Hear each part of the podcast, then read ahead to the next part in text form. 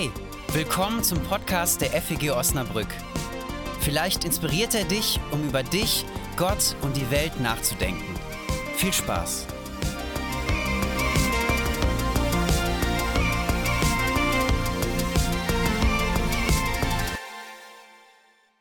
Was gibt uns eigentlich Mut? Wir leben ja in einer Welt mit vielen Unsicherheiten. Werden wir die Corona-Pandemie in den Griff kriegen? Wird es vielleicht neue Mutationen geben? Wird es vielleicht eine ganz neue Pandemie mit einem anderen Virus geben? Werden wir es schaffen, den Klimawandel zu stoppen?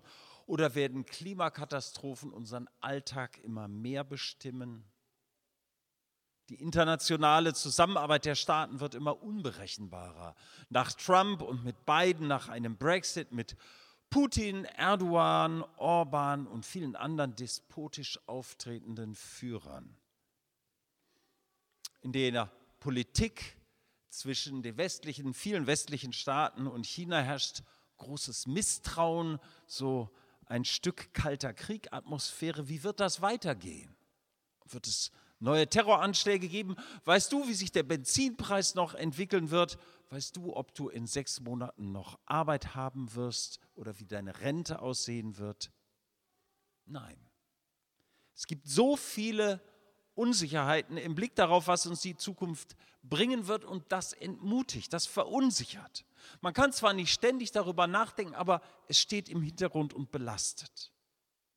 Laut der Deutschen Gesellschaft für Psychiatrie, Psychotherapie, Psychomatik, Psychosomatik und Nervenheilkunde erfüllt weltweit, nee, bundesweit mehr als jeder vierte Erwachsene im Zeitraum eines Jahres die Kriterien einer psychischen Erkrankung. Und zu den Krankheitsbildern, die am häufigsten vorkommen, sind Angststörungen, Depressionen und Störungen durch Alkohol- oder Medikamentengebrauch. Und sicherlich gibt es ganz viele unterschiedliche Faktoren, die dazu führen. Aber das, was ich eben aufgezählt habe an Unsicherheit, das steht im Hintergrund. Das trägt dazu bei. Manche sagen, nein, in diese Welt will ich keine Kinder setzen. Das ist nicht zu verantworten. Das will ich meinem Kind nicht zumuten, so zu leben. Liebe Lydia, lieber Niklas, wo seid ihr? Ah, hallo. Genau. Liebe Lea, lieber Max, wo seid ihr? Ah, dahinter. Und lieber Kerstin, lieber Tom, euch sehe ich da. Äh, ihr habt in dieser Zeit, die uns oft belastet und entmutigt, auch den Mut gefunden, ein Kind zu bekommen, ein Kind in die Welt zu setzen und eure, eine Familie zu gründen, vielleicht eine Familie zu vergrößern. Was ist es, was euch dazu Mut gegeben hat? Ich denke, ihr habt da eine Menge zu, zu sagen und ich kann alle anderen Anwesenden hier nur ermutigen, redet mit ihnen. Fragt sie mal, was sie bewegt, was ihnen Mut gibt. Und ich habe in meiner Predigt heute einen Bibeltext für meine Predigt, einen Bibeltext im Alten Testament gewählt, der wirklich ein richtiger Mutmacher ist. Und wir haben den eben schon gehört, ich lese ihn uns noch einmal vor. An jenem Tag wird man Jerusalem Mut zu sprechen und sagen, hab keine Angst, Stadt auf dem Zionsberg, lass die Hände nicht mutlos sinken. Der Herr dein Gott ist in deinen Mauern. Er ist mächtig und hilft dir. Er hat Freude an dir. Er droht dir nicht mehr, denn er liebt dich. Er jubelt laut, wenn er dich sieht. Also mich berühren diese Worte aus dem Alten Testament enorm. Ich spreche euch und uns das mal zu in der ersten Person. Der Herr, dein Gott, ist bei dir. Er ist mächtig und hilft dir. Er hat Freude an dir. Er droht dir nicht mehr. Er liebt dich. Er jubelt laut, wenn er dich sieht. Hey Leute, was ist das für eine Ressource für Ermutigung? Denken wir mal kurz über unsere Kinder nach, wenn wir Kinder haben oder überhaupt über Kinder. Was ermutigt Kinder am meisten? Das ist doch, wenn sie liebevolle Eltern haben, die sich ihnen zuwenden. Wenn sie ein liebesvolles Umwelt haben, das sie unterstützt. Wenn sie immer wieder die Signale bekommen, es ist schön, dass du bei uns bist. Wir freuen uns über dich. Das machst du gut. Unser Herz schlägt höher, wenn wir dich sehen. Wir sind stolz auf dich. Du bist okay. Kinder, die so aufwachsen, entwickeln ein gutes Selbstbewusstsein. Sie haben den Mut, sich auszuprobieren. Sie haben auch den Mut, Fehler zu machen, Fehler zuzugeben, Neues zu wagen. Kinder, die so ermutigt sind, die können mit Kritik gut besser umgehen als solche, die das nicht haben. Und was für Kinder gilt, das für uns Erwachsene nicht anders.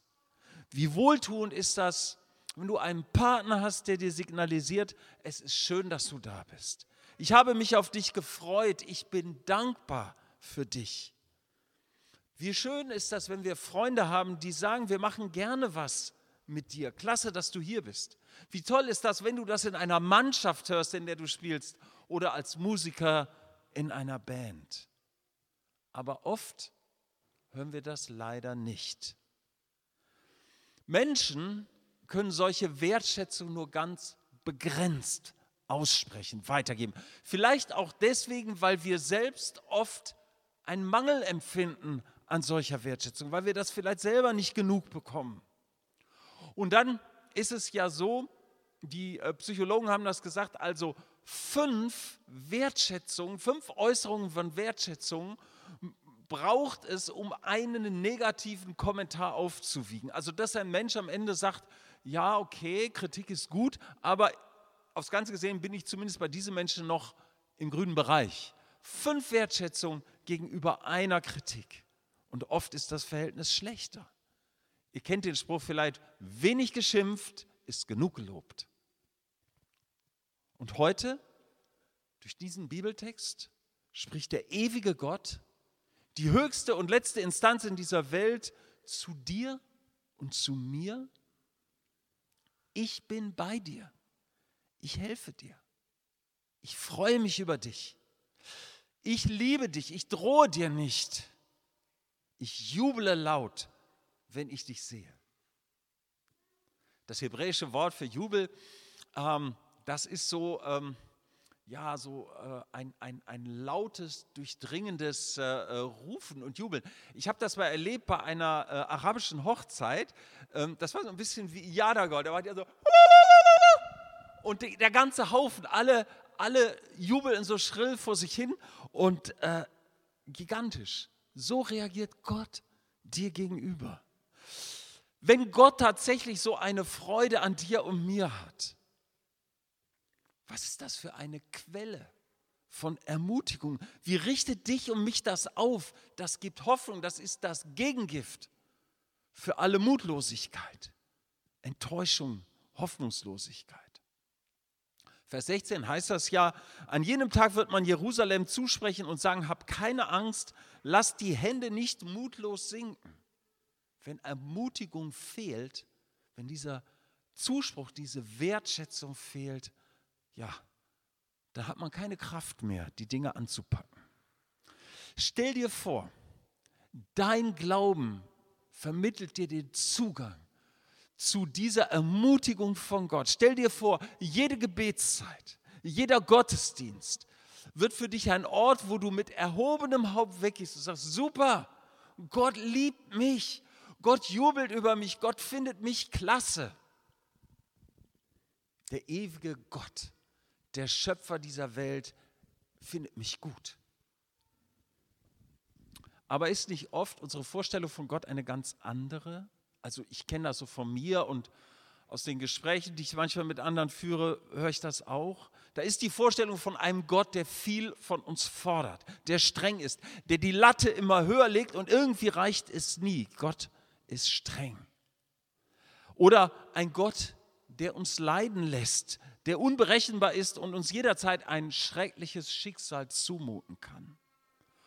Oder ein Gott, der weit weg ist, der sich nicht um dich, um mich kümmern kann oder will. Warum empfinden wir oft diese Freude Gottes über uns von der in diesem Bibeltext die Rede ist, nicht oder nicht so deutlich. Vielleicht weißt, weißt du das im Kopf, vielleicht weiß ich das im Kopf, aber es berührt nicht unser Herz. Und wie ist das denn? Kann man diesen Text aus dem Alten Testament einfach so auf uns persönlich übertragen? Und in diesen Fragen möchte ich äh, unseren Blick nochmal auf die Kinder lenken. Warum vermitteln Eltern ihren Kindern nicht immer, du bist klasse, ich freue mich über dich? Die Antwort ist, weil es auch Dinge gibt, die sind gar nicht klasse. Es gibt Streit zwischen Geschwistern, Gemeinheiten, Gehässigkeiten, Lügen, Mangel an Motivation, die wichtigen Dinge zu tun. Als Vater kann ich sagen, da bleibt die Freude über meine Kinder mir manchmal auch auf der Strecke. Als Eltern müssen wir noch andere Botschaften parat haben, außer super. Wir müssen auch mal sagen, das war gar nicht gut. Hier freue ich mich nicht über dich. Und wenn wir immer sagen würden, du bist super, du bist wunderbar, erziehungstechnisch wäre das eine Katastrophe. Andererseits wollen wir, dass unsere Kinder auch spüren, wenn wir mit ihnen schimpfen, wenn wir sie kritisieren müssen, dass wir wollen, dass unsere Kinder spüren, auch trotzdem wir sie zurechtweisen, bleibt unsere Liebe für sie bestehen. Wisst ihr, und diese gleiche Problematik, die wir als Eltern kennen, die finden wir auch in unserer Beziehung zu Gott wieder. Und Zephania war ein Prophet in der Zeit, ja, im Alten Testament zwischen Jesaja und Jeremia, irgendwie so siebtes Jahrhundert vor Christus. Er war in der Anfangsphase eines sehr jungen Königs Joschia tätig und damals gab es erschreckende Missstände im Volk Israel. Es gab eine durch und durch korrupte Oberschicht, Gewalt und Betrug waren der an der Tagesordnung und ähm, ja, so, ich sag mal, der Respekt füreinander, das war überhaupt nicht mehr gegeben. Man zog sich über den Tisch, wie es ging, der Stärkere setzte sich durch. Und obwohl das Volk Israel sich als Volk Gottes verstand und es ja auch war, hatte sich eine völlige Gleichgültigkeit gegenüber Gott breit gemacht. Die Menschen hatten sich andere Religionen gesucht, Welt, anderen Weltanschauungen zugewandt. Sie hatten sich dem Baalskult verschrieben. Manche verehrten Sonne und Mond und Sterne oder Milkom, die oberste Gottheit der ammonitischen Nachbarn im Osten. Zephania konnte nicht sagen, super, Gott findet klasse, wie ihr seid. Er kündigte Gottes Gericht an.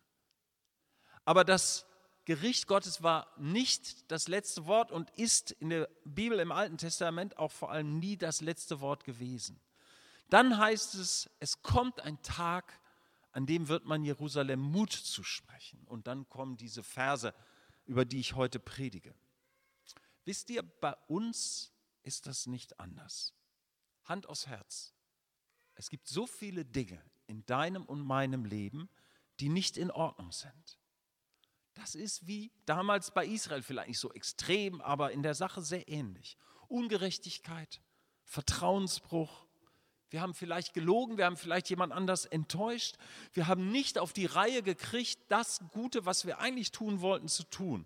Und Gott sagt dann nicht dazu, super, das wird schon, lassen wir fünf gerade sein. Gott wird für Gerechtigkeit sorgen.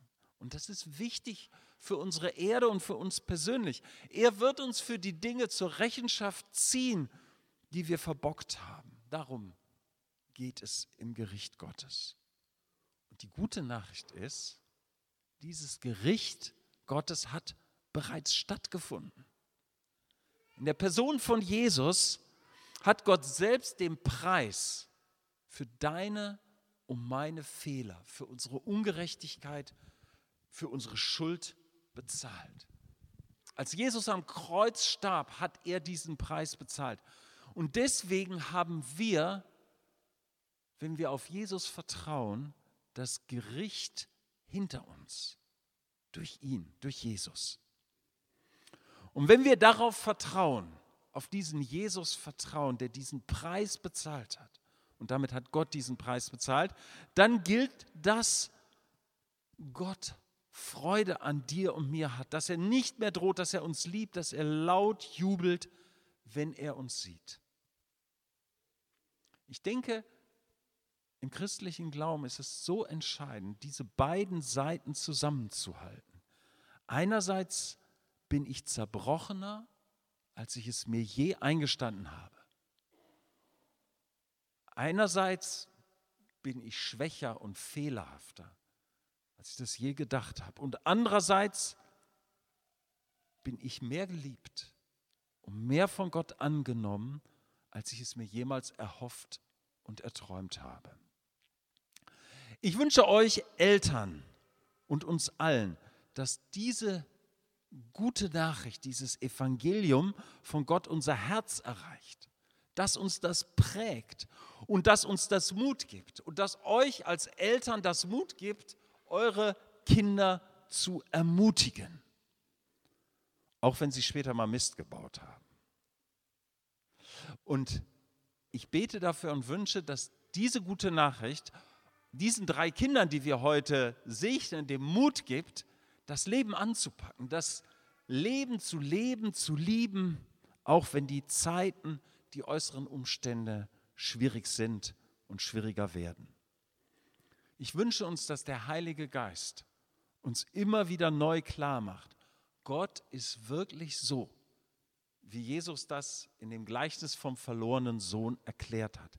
Ein Vater, der seine Arme ausbreitet und der sich riesig darüber freut, wenn du zu ihm kommst und bei ihm bist. Das ist unsere Ressource für Mut und Hoffnung ein Leben lang. Das war's für heute. Wenn du mehr über uns erfahren möchtest, wer wir sind und was wir machen, schau doch mal auf feg-osnabrück.de. Da wir uns ausschließlich durch Spenden finanzieren, wäre es auch richtig cool, wenn du uns unterstützen würdest. Alle Infos dazu findest du auch auf der Homepage. Na dann, bis zum nächsten Mal.